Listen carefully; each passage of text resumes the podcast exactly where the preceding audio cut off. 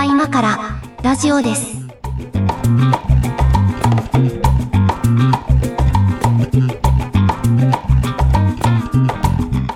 はい、ここは今からラジオです。お相手は上書きです。猫屋敷です。よろしくお願いします。お願いします。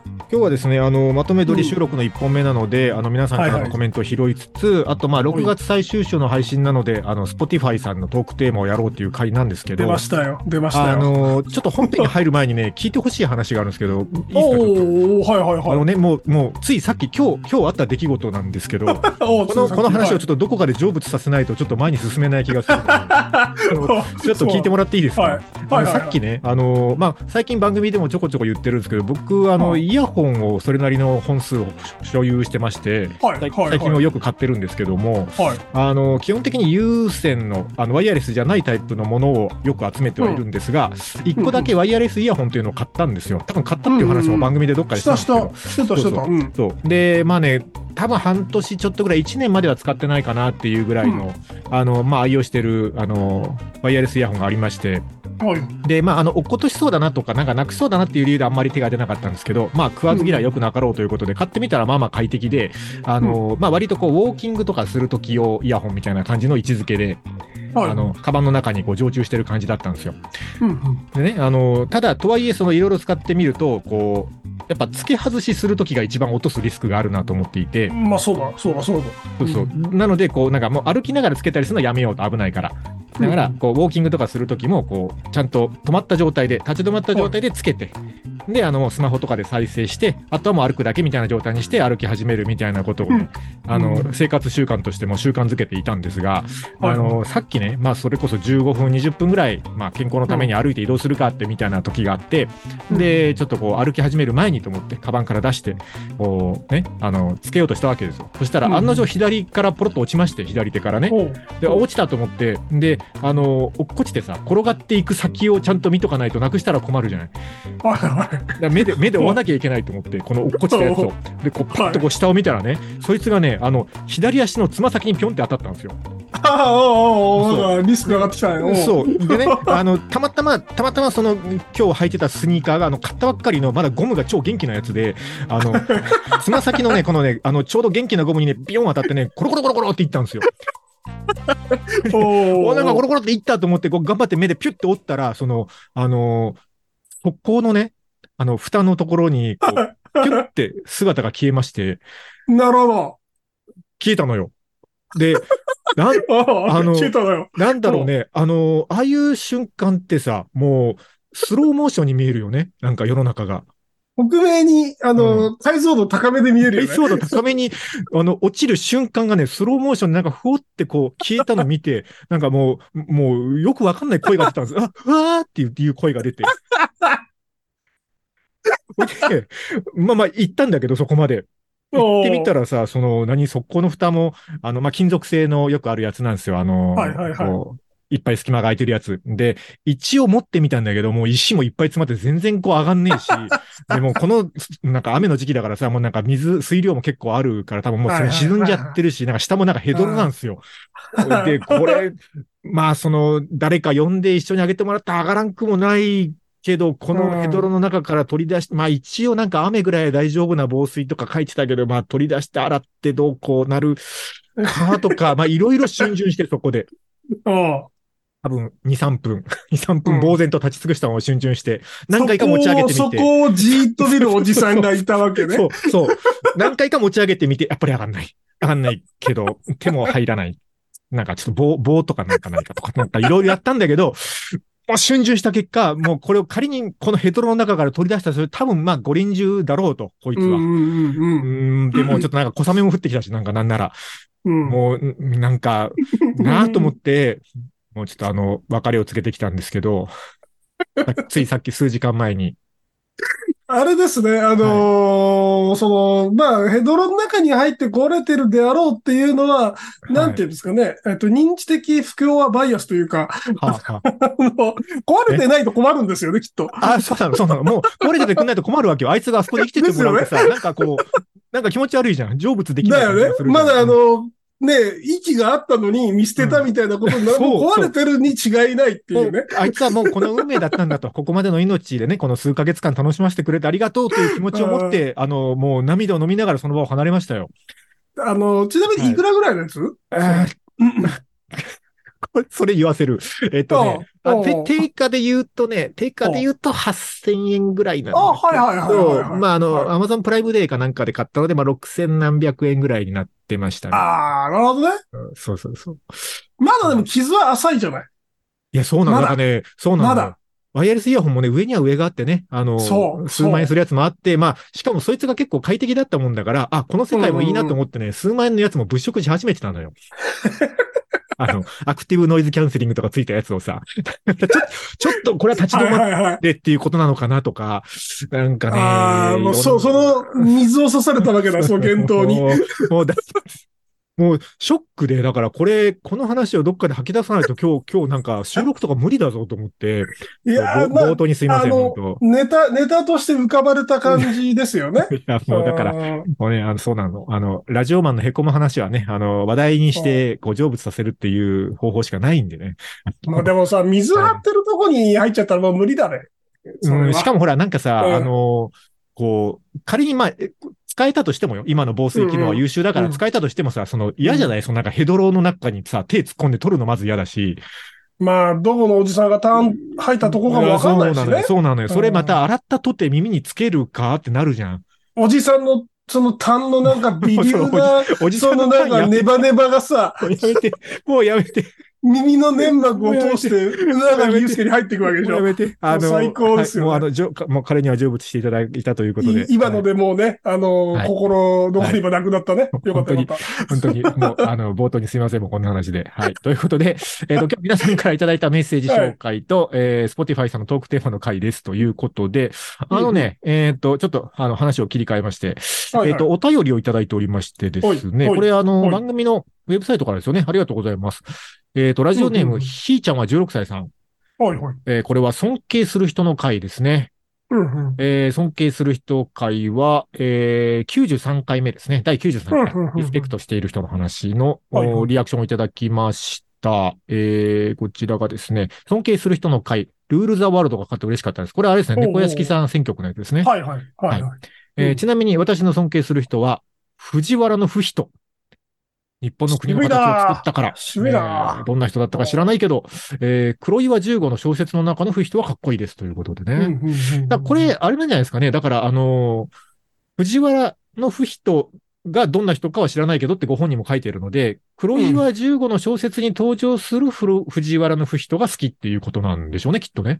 よ読んだことないそもそもわかりません、けど。あの、僕も読んだことなくて、あの、なんだろう、バカだ、バカがバレるのが怖くて、あわ慌てて調べたんですけど、あ、グググった？慌てて、そうそう、慌ててググったんですけど、なんかあの、はいあんまり資料のない人で、そうね。だって、アスアスカ時代ぐらいじゃないですけど、藤原の不人って。あの、あれですよ、みんな大好き、中富のか、塊でおなじみの中富中富の鎌足さんの、はい、えっと、はい。次男坊ですね。ああ、じゃあ、あの、あの辺の頃ですね。あの辺の方ですね。で、まあ、あの、あんまり、うんあんまりその資料が残ってないので、うんうん黒岩さんが結構その、なんというか、ああ、えなるほど。想像して書いてるっていう感じの人物像なんですよね。結構面白そうでしたよ。うんでもほら、あの、歴史上の人物を挙げるのはみたいな話、この回でした記憶があるんですけど、でもほら、うんなんていうかな、あのー例えば、織田信長ですみたいなさ、あの、回答よりはさ、まあ別に織田信長何も悪くないんだけど、何も悪くない。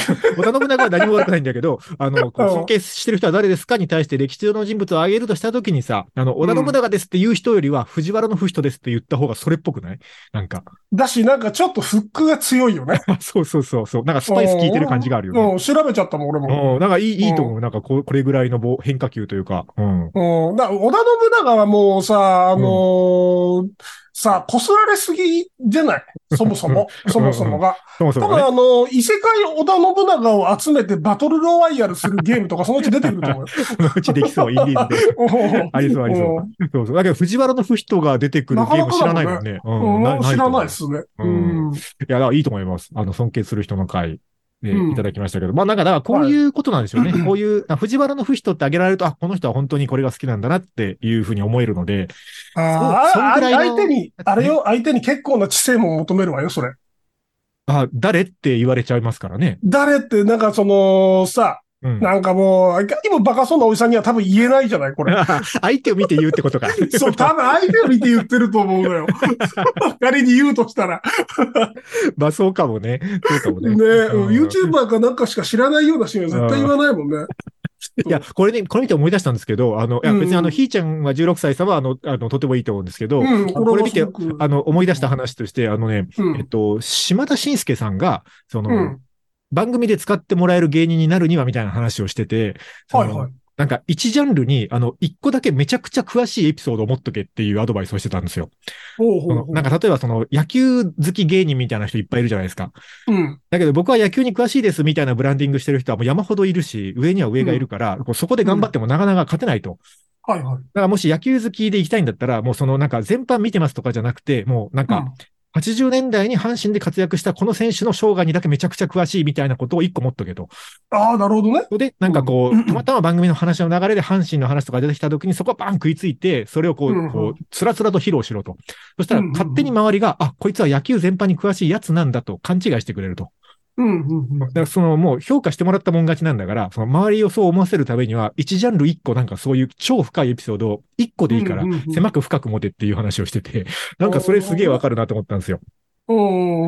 そう、なんかうんあの、藤原の人かどうかわかんないけど、その歴史上の人物もさ、あの、織田信長ですはなんかあまり歴史詳しそうな感じしないじゃん。誰でも知ってるから。まあまあ、そうね。うん。そうだから、本当に歴史好きじゃないと詳しく知らなそうな人の名前が出てくる方が知性を感じるよねっていう話。そうね。それはそう、そうですね。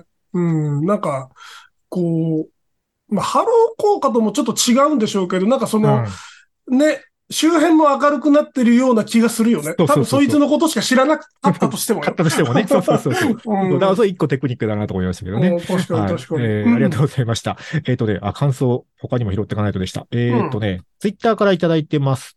えー、トリフィドスさん。はいはい。これはですねあー、あれですね。痛い情景描写の話。あの、ああ、俺が発狂した回です、ね。はいはい。あの、はい死にかけた話とかの回でしたかはいはいね。はい。痛い情景描写、猫屋敷さんの反応から ASMR の一種なのかなと思いました。30年くらい前に一度流行って、パッケージだけで無理無理となった作品があったようなということで。うん。ああ、まあ、音でね、なんとかっていうのはありますよね。うん。あのね、このリプライに書いてある、はいこの、痛い話っていう VHS のパッケージが これいかにも VHS よですね。これはね、うんあのーなんでしょうね。なんか、ちょっと当時の V シネの、あのーはいはいはい雰囲気も醸してるような作品っぽいんだけど、でも多分僕ダメなやつですね。なんかもうだって、パッケージがさ、そのサボテンみたいなトゲトゲしい植物に抱きついてる女の子が表紙というか、ジャケまあットに載ってますよね。ある、ある種のフェチズムというか、はいはいはいい。う感じのニュアンスもありつつも、うん。なんかあのーその、せ背拍子のおじさんがなんか耳になんか棒みたいなもうこの時点で俺もうダメだからもう。これ。だからあれでしょ？だから耳かきしてるときに、耳かきを耳に突っ込んでる状態で電話かかってきて、受話器でドンって押しちゃったみたいなことでしょ？これ。つらい。つらい。いいな。なんかリアクションがいいなああ、じゃあ、じゃあこれあの、あれなんですよ。ちょっとこれも調べたら、あの、電撃ネットワークさんが出てるっていうんで、もうこれダメなんですよ、はい僕僕は電。撃ネットワークさんそういう芸風だもんね。特に若い頃はね。はい、あの、想像できないことをやってるっていう、あれでもうダメなんですよ、もう。うんはいなんかちょっとね、意外な性癖のあのボタン見つけた感じがして、あの、時々押していこうかなと思ってるんですけど、やめろ。猫屋敷さんのそのボタンを、あの、忘れた頃に押していこうと思っております。はい。メッセージありがとうございます。ありがとうございます。はい。で、えっ、と、続いては、えー、94回、こういうのでいい話に、えー、ギガテラさんですね。ギガの次ギガテラさん、はいはいありがとうございます。えーこういうのでいいと思うのは化粧品類ですが、お金をかけないと数年後に報いを受けるというふうに洗脳されている部分もあり悩ましいです。なるほどねえーなるほどね。あーえー93回リスペクトしている回について、コツコツ仕事ができる人と食欲を我慢できる人と多趣味な人です。ああ、だから、そうか、そういう回答の仕方もあるよね。こう、誰々ですって言うんじゃなくて、こういうタイプの人は尊敬できますっていう回答の仕方もありますわね。スマートプレイリストみたいな答え方？ね。はいはいはい90年代のなんか音楽みたいな、そういう集め方ってことですよね。うんああ、なるほどね。うんなるほどな。まあ、化粧品類か。なんかその美容系のそういうのなんか使ってます？男性も使ってる人最近多いですけど。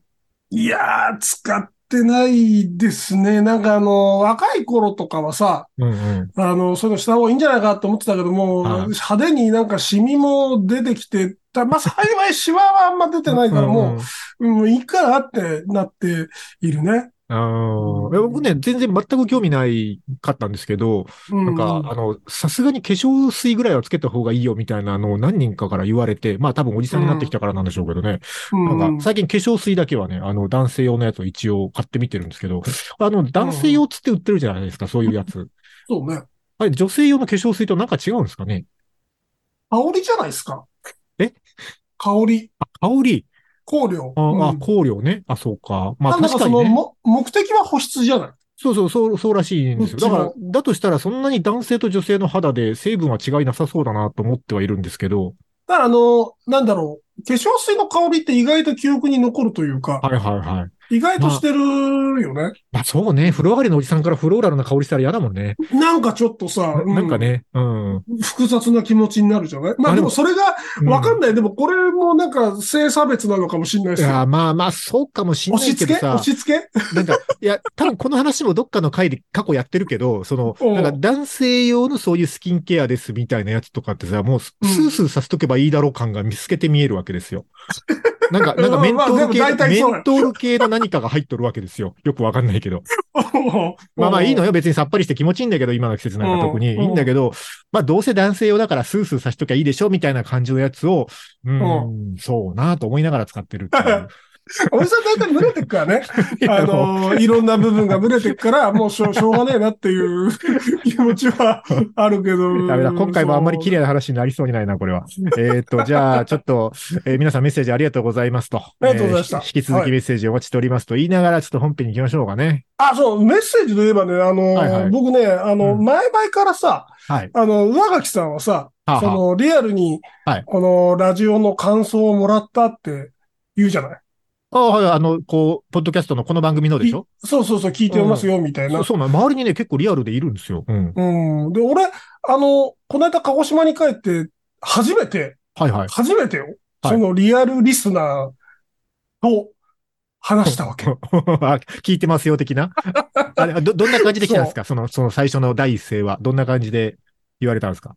え、あれ聞いてるよみたいな感じの、こうなんかね、もうね、あの、えっ、と、会食だったんだけど、会食相手がなんかうっかりリスナーで。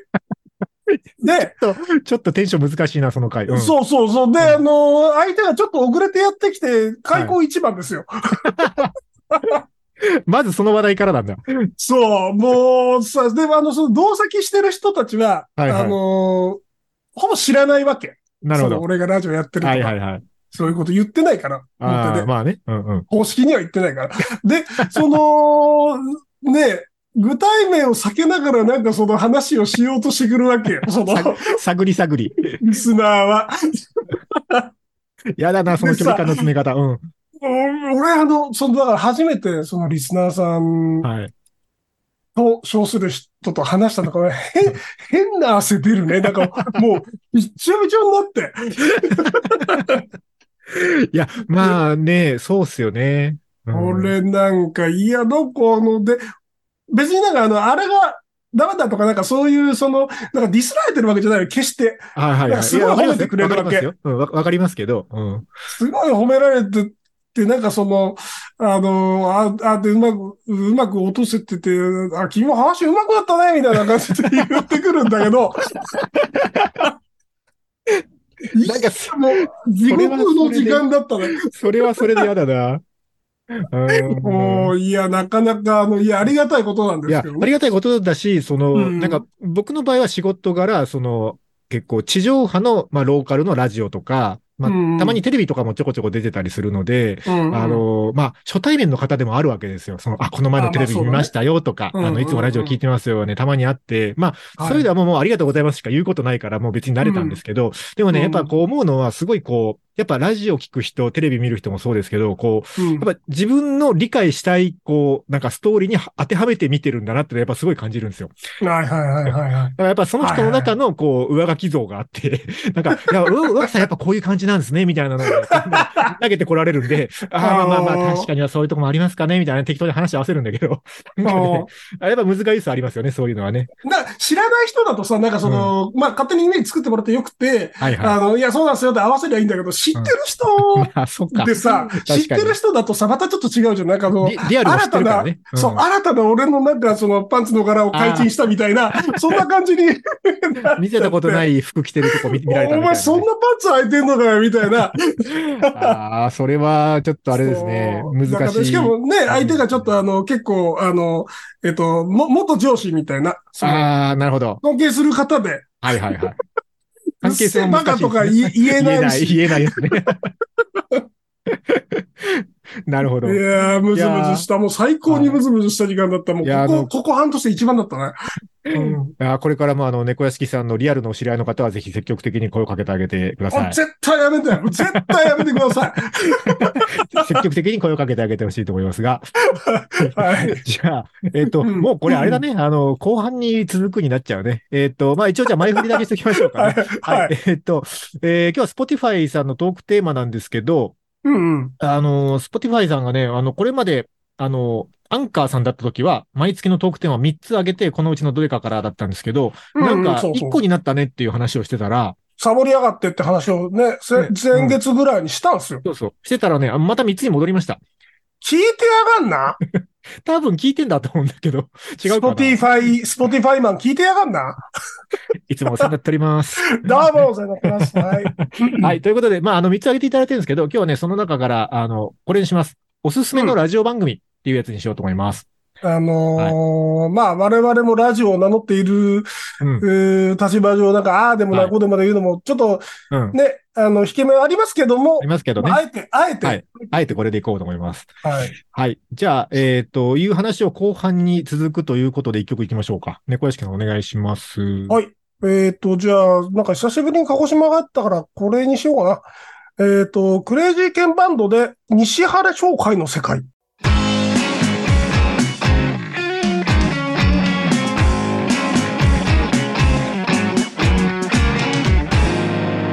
ここは今からラジオです。これはね、鹿児島にいるとよく聞く曲だよ。これ、なんで Spotify にあんの？これ。なんでなんでしょうね。だから、多分、だから、クレイジーケンバンドさん側のレーベルが Spotify に登録してるってことだよね。ああ、そういうことじゃないのかな？西原商会が登録したとかっていう、クレイジーなどこのものなんだろう話じゃな。どこの持ち物なんでしょうね、権利としてはね。ねううんん。わかりませんけど、はい。はまあ、詳しくは、あの、皆さんググってくださいということで い。。はい。えっと、今日は、じゃあ、おすすめのラジオ番組ということなんですけど、そうだな。猫敷さんなんか、これはっていうのあります？そのテーマならこれを分けときたいみたいな。えっ、と、た、なんかちょっと前に、うん。あのーすごい、このポッドキャストを聞いてみたくて、いろいろ聞いてた時期がうんうん。あったんですよ。はいはいはい。あって、で、うん。その、9割5分はもう全然聞かなくなっちゃったんだけど、あ、はいはいはい。はい。うんはい。えっ、と、二つだけ残ってて、うんうん。二つだけ。えっ、と、一つはね、あの、タイムマシン部っていう、えっ、と、うん、結構昔からやってる、うんえっ、と、ユニットなのかな？うん。はいはい。うん。の、えっ、と、なんかね、いろいろ形を変えてってんですけど、うんえっ、。と、今はなんかその生放送主体で、それのなんかその、えっ、と、録音が、ポッドキャストに上がってるみたいな形のやつ。アーカイブ音源みたいな。そう、これが結構あの、深夜ラジオ好きに刺さりそうな。うんえーど、どんな話をしてるんですか？もうほんとね、あのーあれよ。その、白井くんっていうそのパーソナリティの人うん。と、あと、えっと、誰だっけな。なんかあの、構成作家みたいな人。うん作家じゃないと思うんだよ。普通の友達だと思うんだけど、なんかその後ろでゲラやってる人がいて。はいはいはい。あ、まあでもそういうポジションの人いいですね。そうそう、んそういう、だからあの、うん深夜のバカ力スタイルで、えっと、しょうもないことをずっと喋ってて、なんかその、えっと、ホラー映画の面白いところとか喋ったり。ああ。うんまあ、だからもう普通のこうフリートーク、まあテーマトークに近い感じの。そうそうっすね。そまあでもフリート、フリーテーマに、フリートークに近いかな。どちらかというと。うん。いろいろ、なんか結構、腹抱えて笑う回とかあって、へえな。かなかおすすめですね、これは。まあだからあれですね、その、トトーク力で押すタイプですね、それはね。トーク力と、あとなんかね、このずるいのが、あの、ポッドキャストにやる人言っているんですけど、うんあの、声がもう面白い。喋り方が面白い人いるじゃん。ああ、まあ、そうね。声がなんか引きつけられるはあるね。裏垣さんはもう本当誠実な、あの、方の声をしてるじゃない。いいや、してるのよ。そんなことはないなと思うけど、まあでもこれもわかんないね。人がどう受け取ってるかわかんないもんね。いや、なんかあの、間違って、あの、間違、へ、こ、難しいんだけど、なま、さん間違うとなんか怒られそうな、あの、声をしてるわけ。間違うと怒られそうってどういうこと？ま、間違うと、間違ったことを言うと、怒りの声が飛んできそうな、かわいそうな声。ああ、まあ、うん、まあまあ、でも言わんとすることはわかるかな。ね、うんね、うんあの、うんで、なんかその、反面さ、なんかうん、言いかけたことしか言わなそうな声の人っているじゃない、ああ、わかるわかる。わかる。うん。まあ芸人さんとかね。うん。そうそうそう、そういう感じの、まあ、声と喋り方の人で、はいはいはい。まあ、し、まあ、キャリアも長いのですごい聞きやすいんですよね。はいはいはい。うん。なんで、すごい、あの、たまにこう、そういう気分、気分になった時にずっと聞いてる。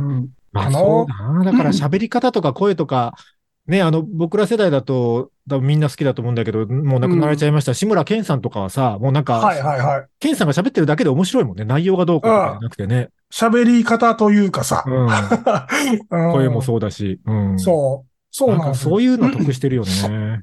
そういうのもなんかすごいね、あのー感じるわ。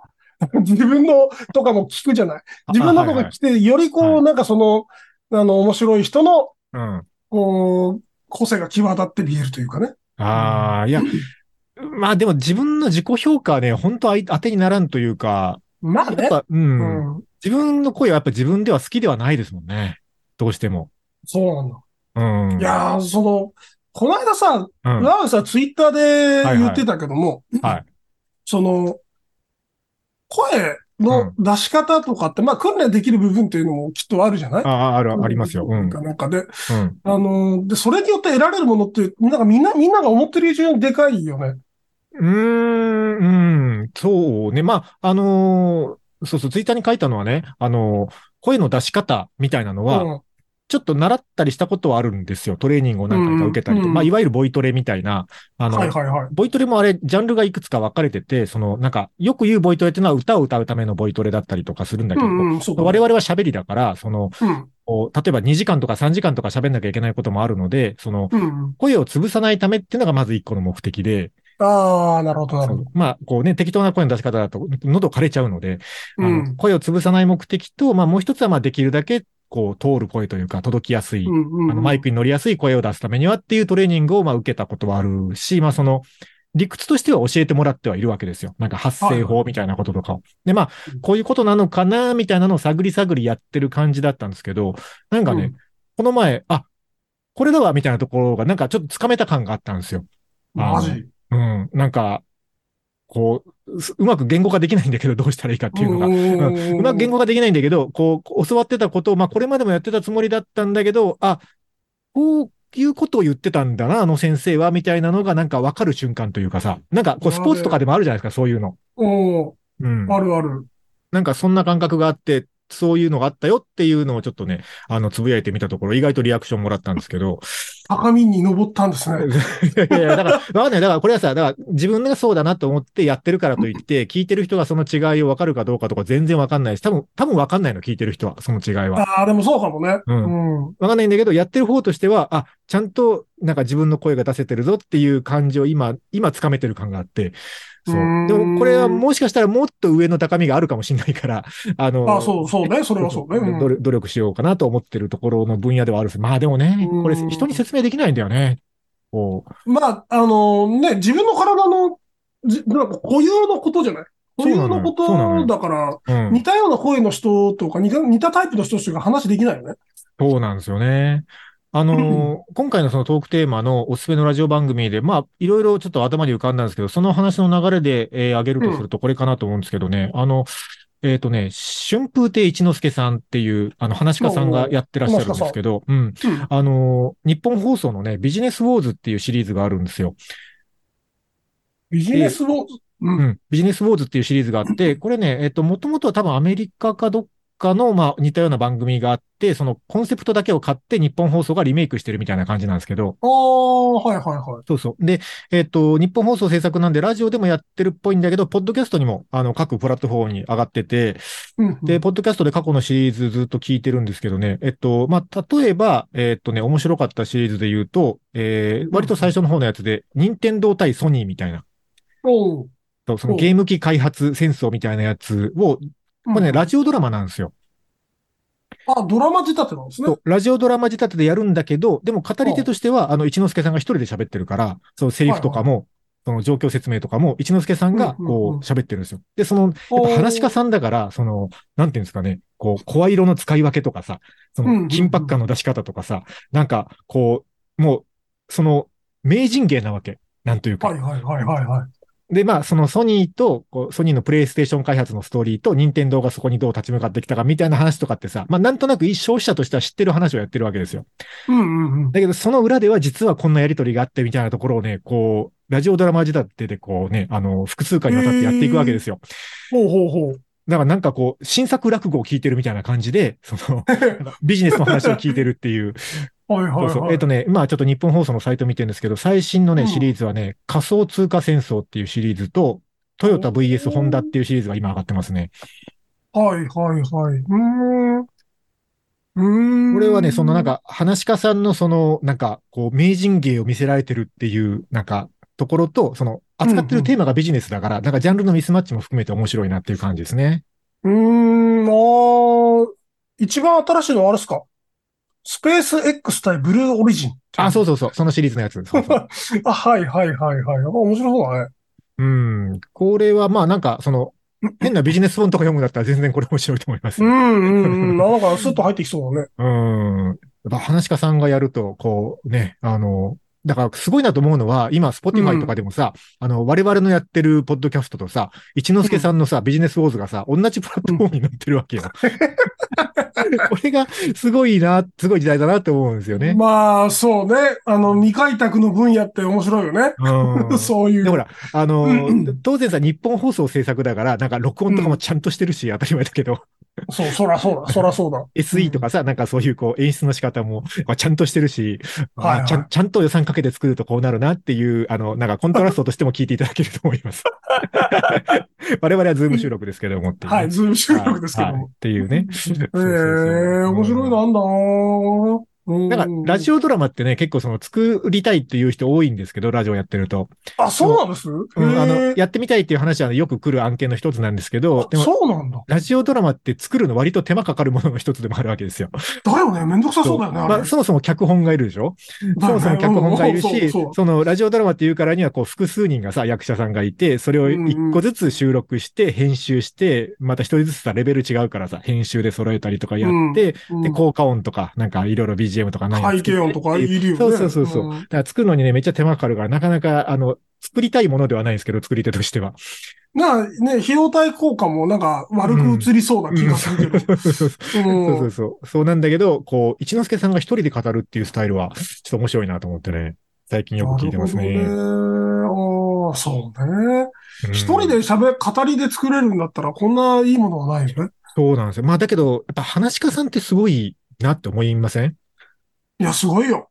この前ね、あの、テレビ、NHK だったと思うんですけど、NHK の、なんかね、こう、昔の番組をこう、あの、なんか掘り出してくるやつで、うんうん。上岡龍太郎傑作選みたいなのやってたんですよ。おうおうで、上岡龍太郎さんのなんか舞台の一人語りの映像が延々流れてるんですけど、なんかその一人語りショーみたいなやつ。うんうん。で、その上岡さんが引退されたのが多分2000年ぐらいだと思うんだけど、うん。そのもう本当にもう引退直前の、もうこれを最後にもうなんか表舞台から去りますぐらいの時の舞台の映像をね、うんこの前テレビでやってたんですよ。うんうん。で、これあの、見てほしいんだけど、あ、これだからどうしようかな。もうオチは言わない方がいいよね。あの、そう、まそう、見てほしいなら言わない方がいいね。うんうんオチは、オチはじゃあ言わないけど、うんあのね、タイトルはね、浜辺にてっていう、あの、タイトルの演題なんですよ。浜辺にて、ほうほうんう。浜辺にてっていう演題で、で、あの、上岡龍太郎さんの一人語りなの。で、これはね、あの、映画の解説なんですよ。あの人はまあ映画が好きな方なので、はいはい。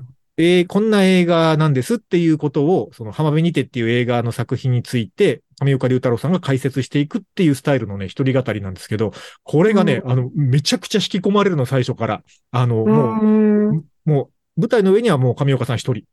で、うんただ喋ってるだけで、あの、と他に何の映像もなければ演出もないんだけど、もう映画を見てるようにね、描写していくわけ。あの、上岡節で。うん。で、最後にすごい、あの、あ、そういうことってなって終わるっていうね。あの、すごい映像があるの。これ多分どっかで見れると思うので、NHK オこンデマンドかなんかで。れ、うんね、NHK プラスとかで。あ、で見れるんじゃ見ないかな逃しできんじゃないですかね。うん。これはちょっと見てほしいです。まあ、ラジオではないけど見てほしいですね。喋り芸という意味では。和和芸ですよね。。和芸ですすね。うん。うん。やっぱ、ああのぐらいの時代の人みんなすごいですよね。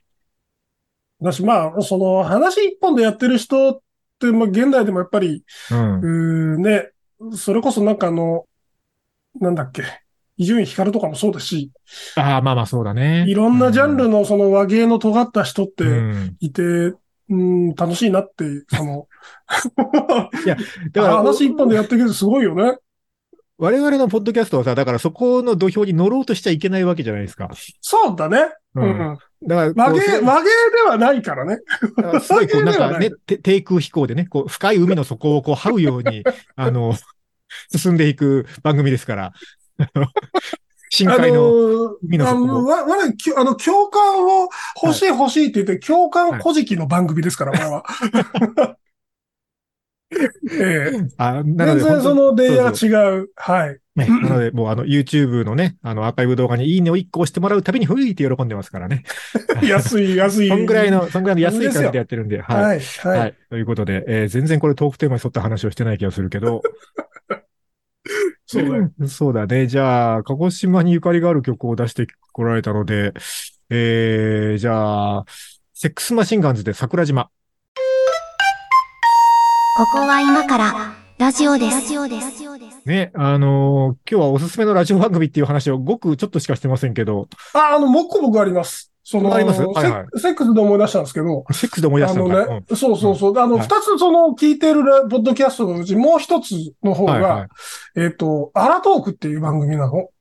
え？アラトーク？アラトーク。アラトーク。はい。うん。で、なんかその、えっ、と、まあ、アメトーク的な、そのタイトル付けからうん。して、なんか芸人っぽい番組なのかなと思ったら全然そうじゃなくて、あ、えっとああそうなんだ。なんかその、アラサーぐらいのうん男女が、うんうん。なんか、あのーおしゃべりしてるっていうだけの番組なんですよ。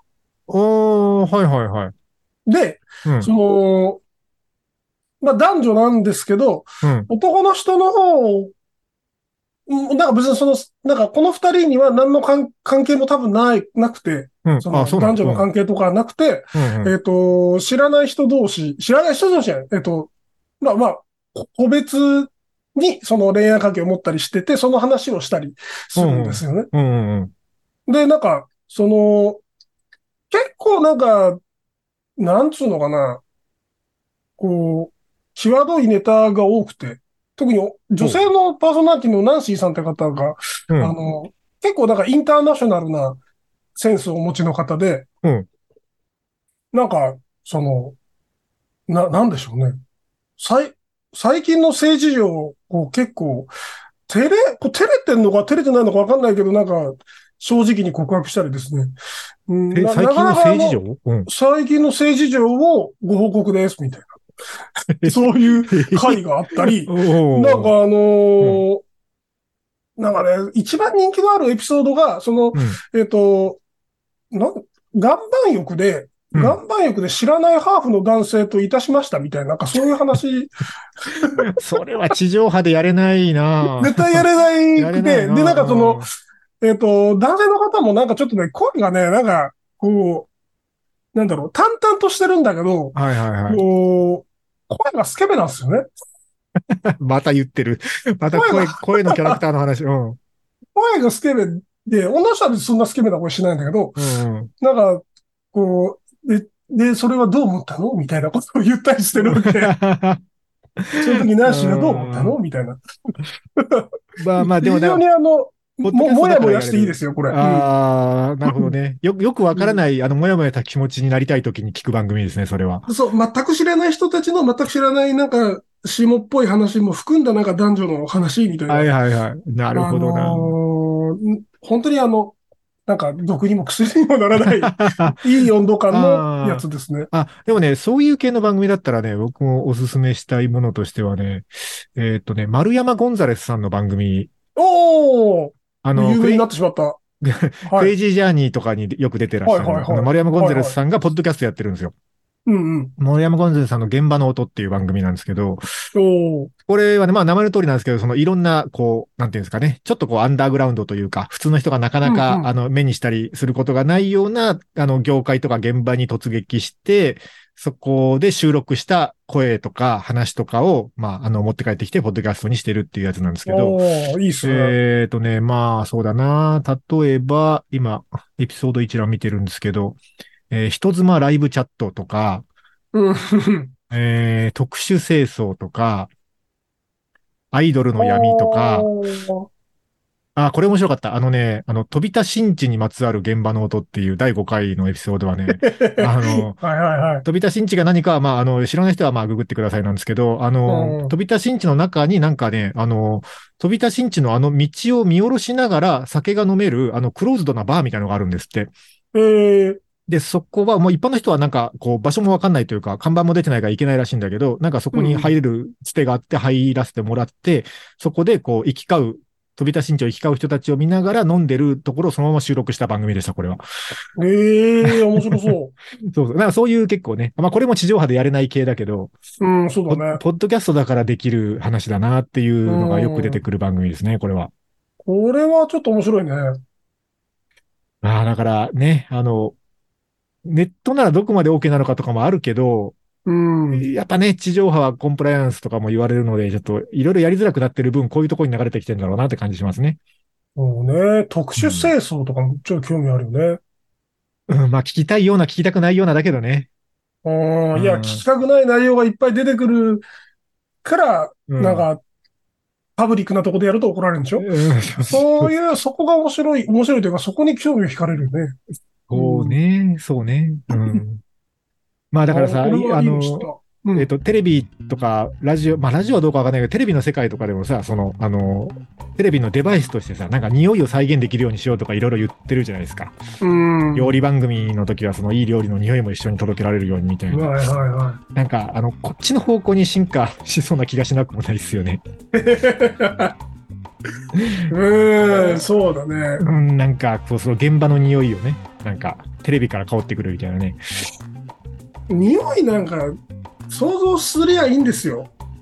そうなのよ。まあ、ラジオは想像力のメディアだからね。想像のメディアですからね。ね、そうそう、そこはイマジネーションで保管するっていう。だからその、現場の音をそのまま取って出し、取って出しじゃないけど、だからそうの、んちょっと編集してだと思うんですけど、ただまあでもそこで録音した音がコンテンツになるっていうのは、そうなの多分想像のメディアだからだよね。そうなの、そうなの。そうなの。だから映像はないから、その、ね、こう、イメージしながら聞くわけですよ。うん。うん。そこら辺が面白いですよね。だから、あの、さっきのその、僕が押したやつもさ、その、ナンシーさんが、はいはい。どんな顔の人で、どんな人なのか全然わかんないわけ。あ あ、でも顔は想像するよね。それはわかる。顔は想像する、うんうん声と話し方でさ、うんうん。あ、おこいつが、その、どの面下げて、その、公衆浴場というか、うんうん。あの、岩盤浴でいたしてしまったんだ、みたいなことをこううん想像することで、何倍にも、こう、なんていうかな、刺激が倍増するじゃない。ちょっと、ちょっと発言が危ない気がするけど、まあまあ、わかるよ。わかるよ。いや、そういうなんか都合の良さってあるじゃないですか。うん。僕は結構、あの、特に女性の声はね、もうあの、こういう声好きっていうジャンルがあるので、あの、うんうんそういそう声のね、パーソナリティさんとかに出会ったらね、もう、あえて、あの、検索しない。ビジュアルは。あの、幻滅したくないので、あの、想像でいい。そう想像のいいやつね想像のままでいたいよね。そういう、こう、いい声というか、好きな声の、あの、パーソナリティさんに出会った時は。はいはいはい楽しみたいって思ってますね。